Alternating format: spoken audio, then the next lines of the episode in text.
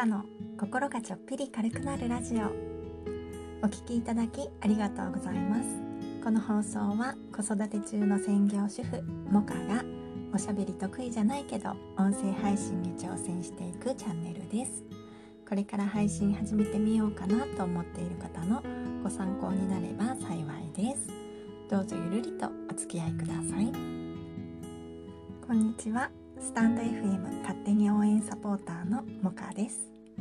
昨日はありがとう放送にたくさんのいいねやコメントありがとうございました。本当に嬉しいですね。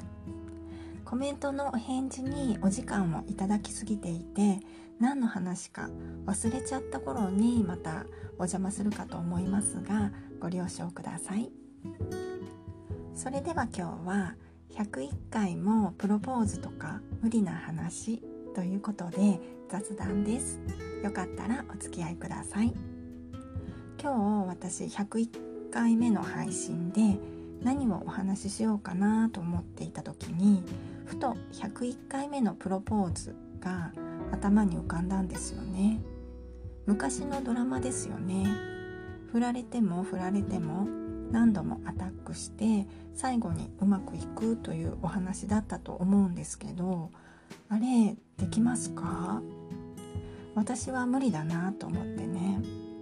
一回振られたらもう諦めてまた別の人を探すタイプです。そもそも振られる前にね脈がないなと思ったらさっさと諦めるかもしれないですね。好きじゃない人に何度も何度も言い寄られるのって嫌じゃないですか？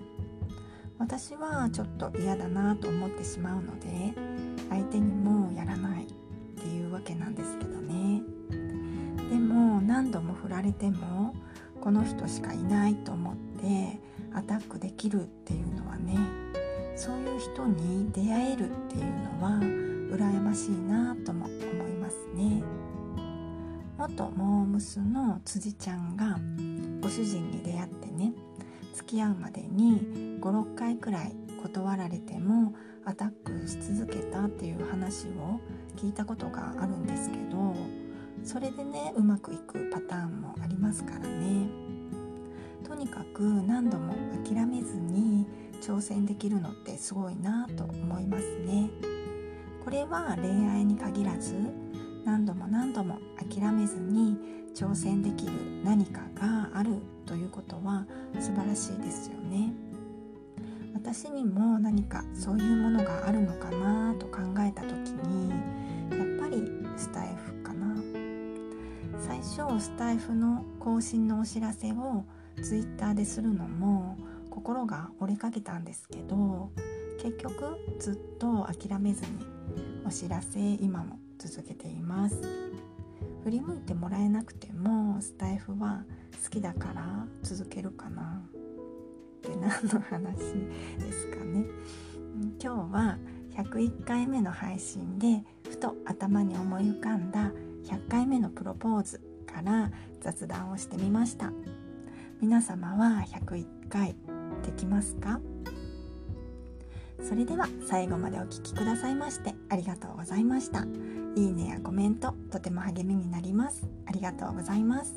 今日も良い一日をお過ごしください。もかでした。